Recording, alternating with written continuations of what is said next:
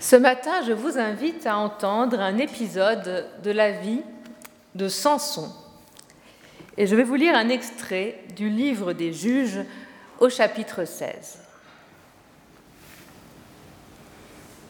Samson aima une femme du côté des gorges du Sorek. Elle se nommait Dalila. Les tyrans des Philistins montèrent la trouver et lui dirent Séduis-le et vois pourquoi sa force est si grande et comment nous pourrions l'emporter sur lui le lier pour le réduire à l'impuissance. Et nous, nous te donnerons chacun onze cents cycles d'argent. Dalila dit à Samson, Révèle-moi donc pourquoi ta force est si grande et comment tu devrais être lié pour te réduire à l'impuissance. Samson lui dit, si on me liait avec sept cordes d'arc fraîches qui n'ont pas été séchées, je deviendrais faible et je serais pareil à n'importe quel homme. Les tyrans des Philistins lui firent apporter sept cordes d'arc fraîches qui n'avaient pas été séchées, et Dalila le lia avec ses cordes. L'embuscade était en place dans sa chambre, et elle lui lança Les Philistins sur toi, Samson celui-ci rompit les cordes d'arc comme se rompt le cordon d'étoupe lorsqu'il sent le feu. Mais on ne découvrit pas le secret de sa force.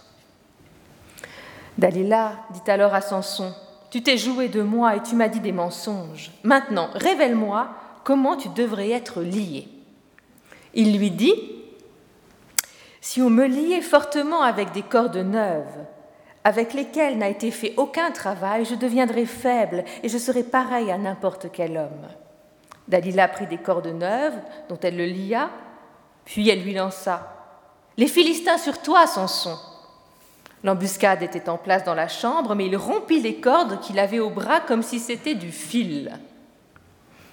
Dalila dit à Samson Jusqu'ici tu t'es joué de moi et tu m'as dit des mensonges. Révèle-moi donc comment tu devrais être lié.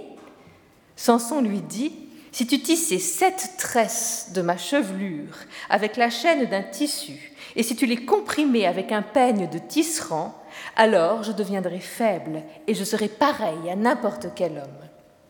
Elle l'endormit, tissa sept tresses de sa chevelure avec la chaîne, les comprima avec le peigne, puis elle lança Les Philistins sur toi, Samson il s'éveilla de son sommeil et il arracha le peigne, le métier et la chaîne. Dalila lui dit Comment peux-tu dire je t'aime alors que ton cœur n'est pas avec moi? Voilà trois fois que tu te joues de moi et tu ne m'as pas révélé pourquoi ta force est si grande. Or, comme tous les jours, elle le harcelait par ses paroles et l'importunait, sans son excédé à en mourir lui ouvrit tout son cœur et lui dit Le rasoir n'a jamais passé sur ma tête car je suis consacrée à Dieu depuis le sein de ma mère. Si j'étais rasée, alors ma force se retirerait loin de moi, je deviendrais faible et je serais pareil aux autres hommes.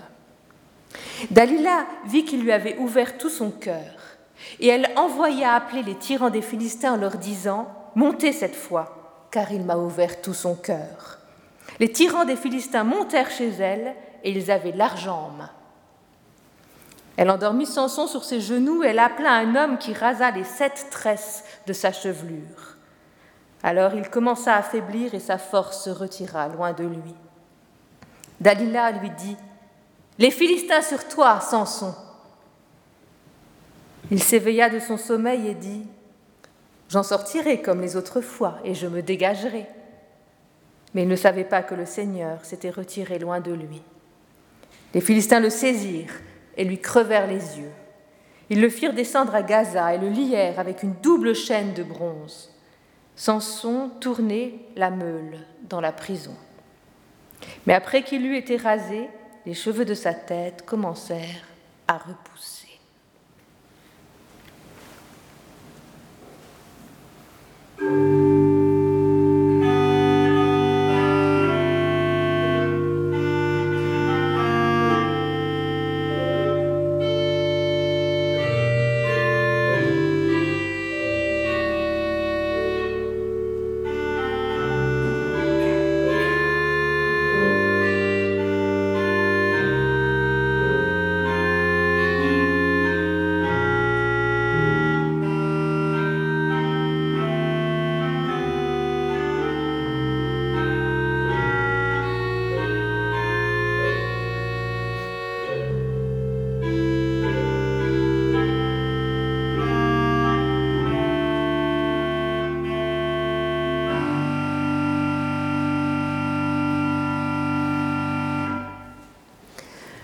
Nous parlons beaucoup de vulnérabilité dans les temps qui nous sont donnés de vivre.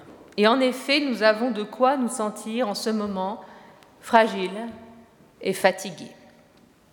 Mais n'oublions pas nos forces et nos ressources. Même si elles sont convoquées de manière très exigeante en ce moment, elles existent bel et bien et il nous appartient de les mobiliser avec sagesse et avec discernement. Pour aborder ce sujet ce matin, je vous propose de nous intéresser à l'histoire de Samson qui se trouve dans les chapitres 13 à 16 du livre des juges et dont nous venons d'entendre un extrait. Cette histoire vous rappelle peut-être votre catéchisme. Elle raconte la trajectoire de vie de celui que d'aucuns appellent un anti-héros, mais qui est un personnage passionnant. C'est un homme qui commet des erreurs, du moins qui connaît une forme d'errance, mais qui pourtant achève sa vie dans un acte héroïque pour le guerrier qu'il est. Samson est en effet un guerrier, un homme de combat. On dirait qu'il ne sait pas comment juguler sa puissance spirituelle, tout comme ses puissants désirs humains. Et en relisant son histoire, je me suis demandé si nous ne pouvions pas la lire de manière symbolique comme celle d'un homme qui n'a pas su comment métaboliser la force qui lui avait été donnée. Une force d'origine divine qui éclate parfois avec violence car elle n'est pas jugulée ni correctement orientée. Nous parlons parfois à propos d'une personne qui a gâché ses talents, de la dispersion de son énergie, oui, et nous parlons du gâchis d'une vie, et nous disons, avec tout ce qu'elle avait entre tout ce qu'elle avait entre les mains, elle n'a fait que cela ou il n'a fait que cela. Cette constatation lucide peut être aussi faite à propos des entreprises et des communautés. Une mauvaise gestion financière, une mauvaise gestion des ressources humaines peut conduire, nous le savons, à des drames, à des faillites, à des carrières gâchées. Ainsi que ce soit au niveau personnel ou communautaire, il est bon de prendre le temps de se demander que faire de la force qui m'est donnée? Et de s'arrêter et de vraiment prendre le temps, hein, comme Dalila demande à Samson, il est long ce texte, elle revient tout le temps, mais quel est le mystère de ta force eh C'est une question que nous pouvons nous poser à nous-mêmes. Quel est le secret de notre force intérieure? Alors la force, qu'est-ce que la force? Un beau coup d'éclat ou un mouvement d'humeur sont parfois bienvenus. Mais c'est leur rareté qui leur confère leur valeur. Un homme fort ou une femme forte n'est pas à confondre avec celui ou celle qui nous inflige régulièrement des accès violents ou des bombes émotionnelles. Et parfois, on confond la force et la violence.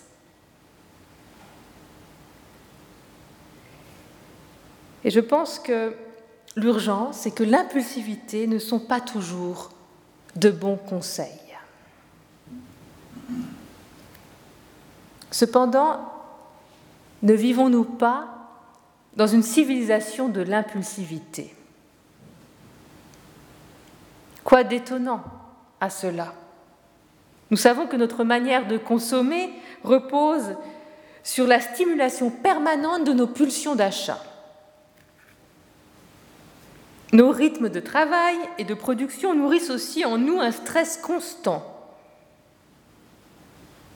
Le rythme de l'information auquel nous sommes soumis aussi. Avec nos smartphones, avec euh, l'hyperconnexion, avec la communication à haut débit, nous vivons dans l'illusion que tout est devenu urgent. Il faut répondre vite, réagir vite, vivre sans cesse sur le qui-vive, être assez fort pour tenir ce rythme. Mais nos forces s'épuisent, nos forces s'épuisent dans l'impulsivité de nos réponses en actes et en paroles. Et je crois que la vie spirituelle nous permet de reprendre des forces parce que la vie spirituelle désactive cette impulsivité. Prendre le temps de la méditation, de la prière, de la lecture de textes spirituels nous oblige à casser le rythme effréné que nous imposent toutes les sollicitations qui viennent de l'extérieur. Et nous retrouvons alors l'expérience du temps long et de la réflexion. Ce qui n'est pas du tout le cas de Samson. D'un point de vue littéraire, la geste de Samson est très agréable à lire pour ses lecteurs, pour ses lectrices, parce qu'il n'y a vraiment aucun ennui dans la lecture de son récit de vie, qui est rocambolesque. Sa force et sa puissance de vie offrant des intrigues amoureuses et guerrières absolument trépidantes. Mais ce rythme soutenu témoigne de la difficulté que Samson a, comme je vous le disais, à réguler la force qui lui est donnée. C'est un hyper impulsif.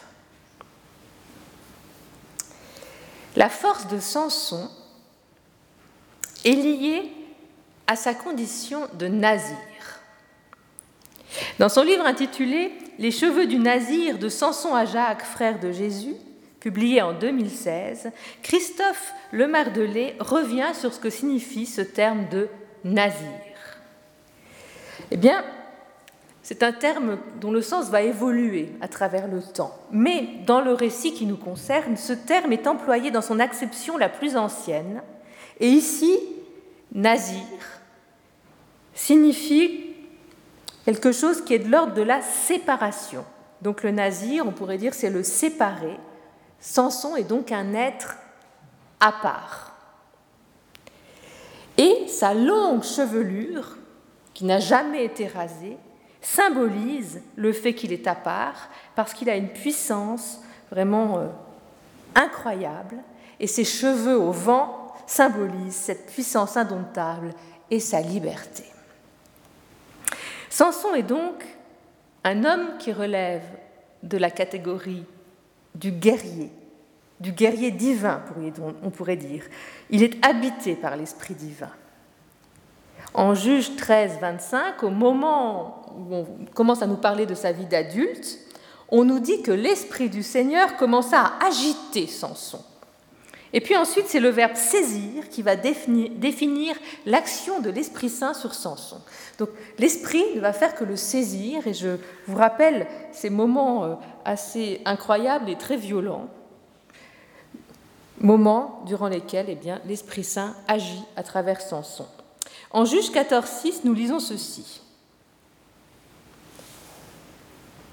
Alors qu'il arrivait aux vignes de Timna, voilà qu'un jeune lion vint en rugissant à sa rencontre. L'Esprit du Seigneur pénétra en lui, ça c'est la traduction de la Torah, mais c'est vraiment l'Esprit du Seigneur se saisit de Samson, et Samson, sans avoir rien en main, déchira le lion en deux comme on déchire un chevreau, mais il ne raconta pas à son père et à sa mère ce qu'il avait fait. Plus tard dans le chapitre, nous lisons ceci. Alors l'Esprit du Seigneur pénétra en lui, donc se saisit de lui.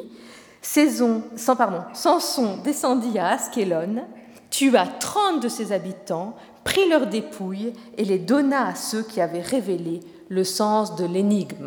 Donc il était très fâché parce qu'on l'avait trahi alors qu'il avait joué avec une énigme. Il avait donné une énigme.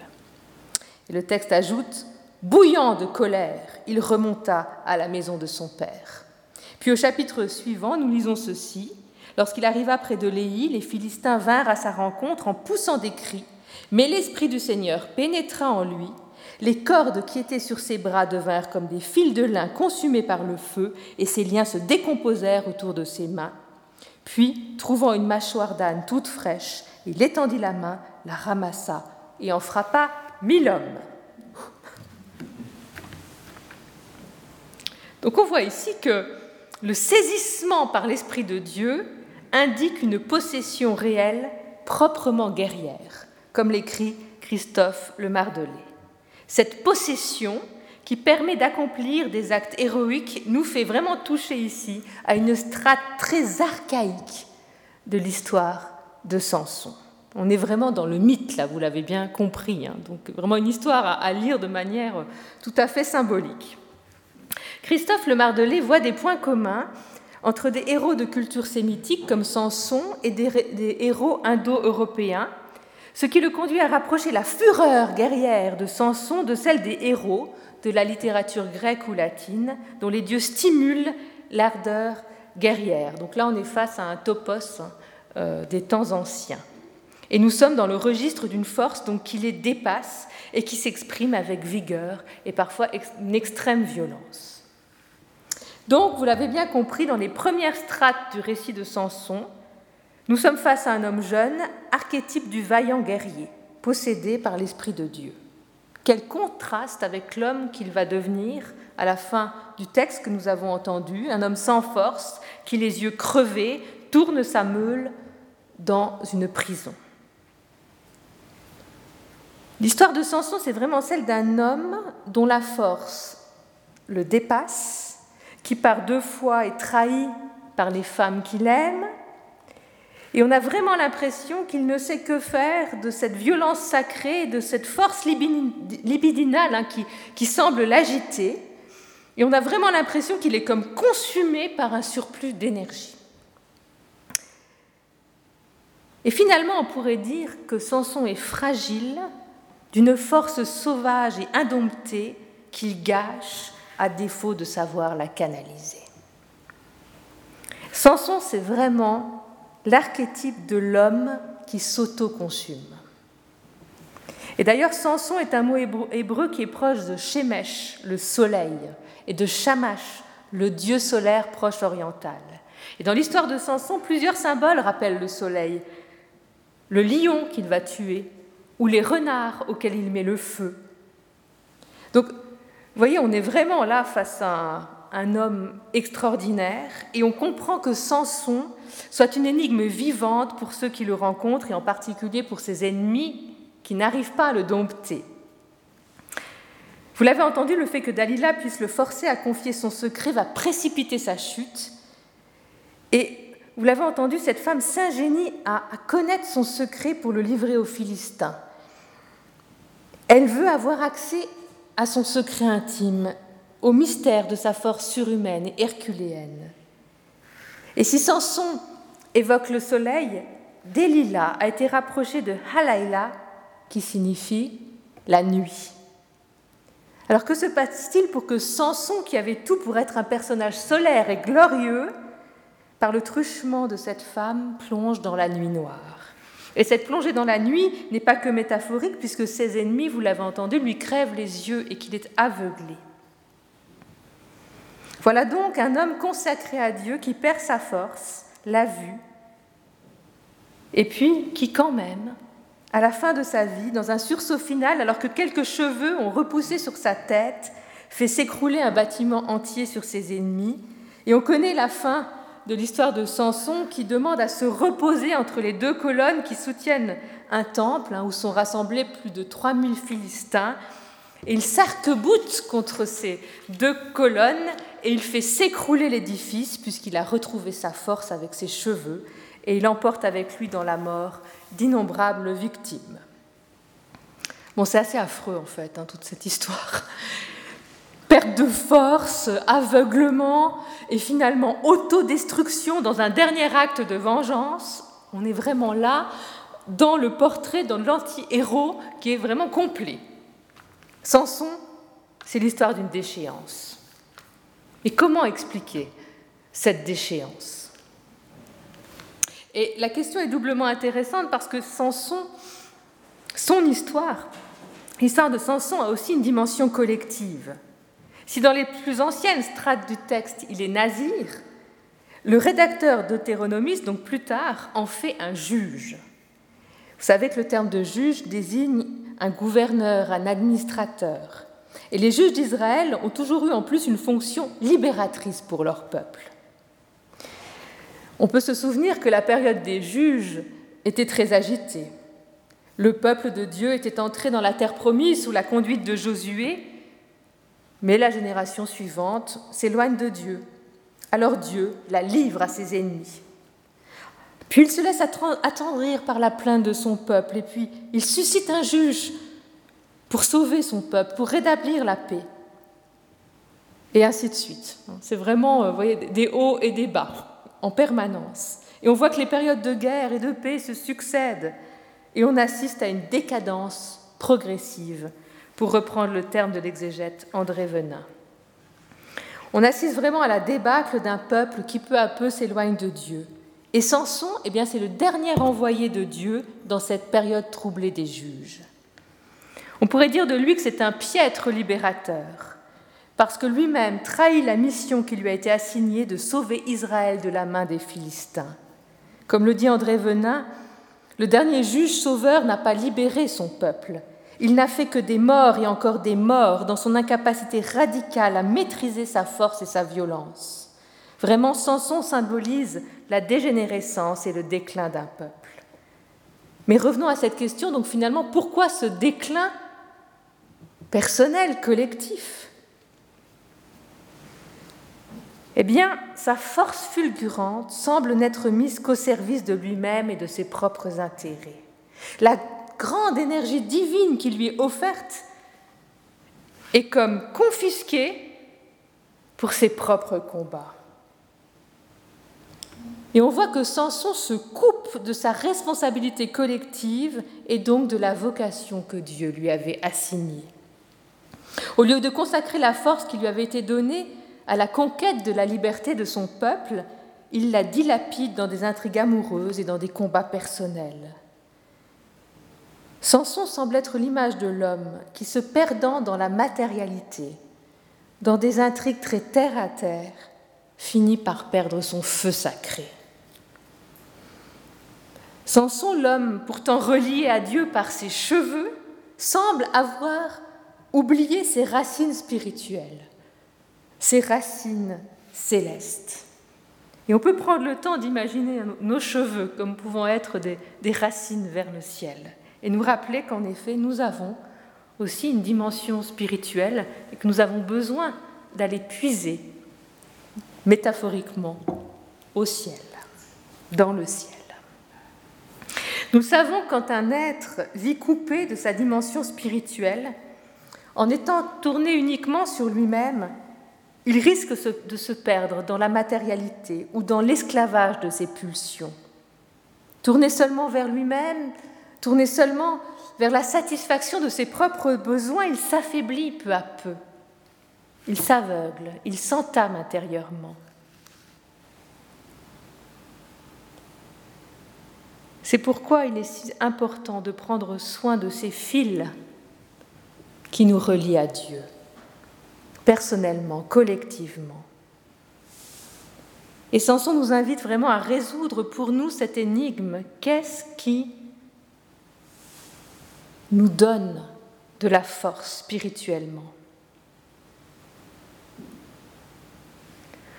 En temps d'épreuve, c'est une question cruciale, parce qu'il est important de veiller à ne pas perdre notre énergie vitale, notre feu sacré. Avant l'arrêt brutal généré par la pandémie, j'avais l'impression de vivre dans une société un peu adolescente qui dispersait ses forces. Comme si la vaillance des jeunes devait durer toujours, hein, comme si la jeunesse était éternelle, comme si jamais les cheveux ne perdaient de vigueur ni ne se clairsemaient. Mais ce n'est pas le cas. Et il faut veiller sur nos forces, surtout quand elles déclinent.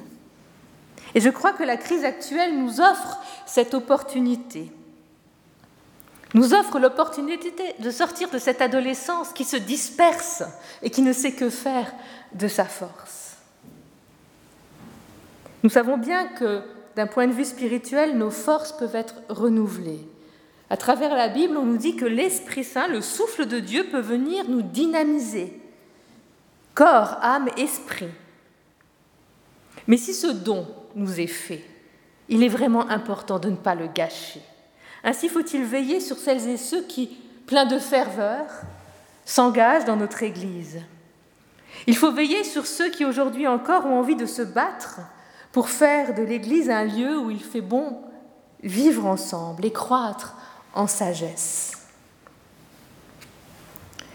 Après des années de travail et d'engagement au sein de nos trois paroisses, notre processus de fusion a finalement abouti cet automne en pleine pandémie. Alors nous pourrions regretter ce timing, parce que notre paroisse rive gauche est en train de naître alors que nous sommes à l'arrêt. Bon, nous avons le privilège de pouvoir encore nous réunir le dimanche, mais à part ça, nous ne pouvons plus rien faire. Alors nous pourrions nous en offusquer, être vraiment déçus. Mais en même temps, nous pourrions peut-être euh, profiter de ce moment où nous n'avons plus rien à faire pour être. Et réfléchir, nous arrêter ensemble et nous demander ce que nous allons faire de nos forces dans notre paroisse. Le coup d'arrêt que nous vivons nous permet de mener une réflexion pour l'avenir. Faudra-t-il tout reprendre comme avant ou reprendre différemment? Après la période que nous vivons, qui est une période magnifique en fait, très dure mais magnifique parce qu'elle nous oblige à distinguer l'essentiel du superflu pour ne pas nous épuiser. Et vraiment, la période que nous vivons peut être une chance dans notre vie communautaire, comme dans nos vies personnelles, une chance pour faire le point sur nos forces, pour ne pas les gâcher. Alors bien sûr, nous ne sommes pas des guerrières et des guerriers aux cheveux longs volant dans le vent, mais à notre manière, nous devons nous battre chaque jour pour relever les défis qui nous sont présentés. Alors, prenons le temps dans les jours qui viennent. Et je vous propose de faire ça pour la semaine qui vient, chaque jour, chaque matin peut-être. Posez-vous cette question. Qu'est-ce qui me rend plus stable, plus fort, plus ancré dans ma vie? Qu'est-ce qui nourrit ma vitalité intérieure? Vous posant cette question, vous arriverez à distinguer l'essentiel de l'accessoire. Et vous pourrez même peut-être être surpris de voir que vous allez avoir envie de réorganiser vos priorités. Alors en ce temps de pandémie, je nous souhaite d'arriver à ne pas laisser filer notre énergie dans des broutilles. Je nous souhaite à chacune et à chacun, à notre manière, de pouvoir prendre conscience de notre force vitale, du feu sacré qui nous anime dans le secret de nos cœurs et de nos corps. Et je nous souhaite d'arriver à l'entretenir avec sagesse et détermination. Amen.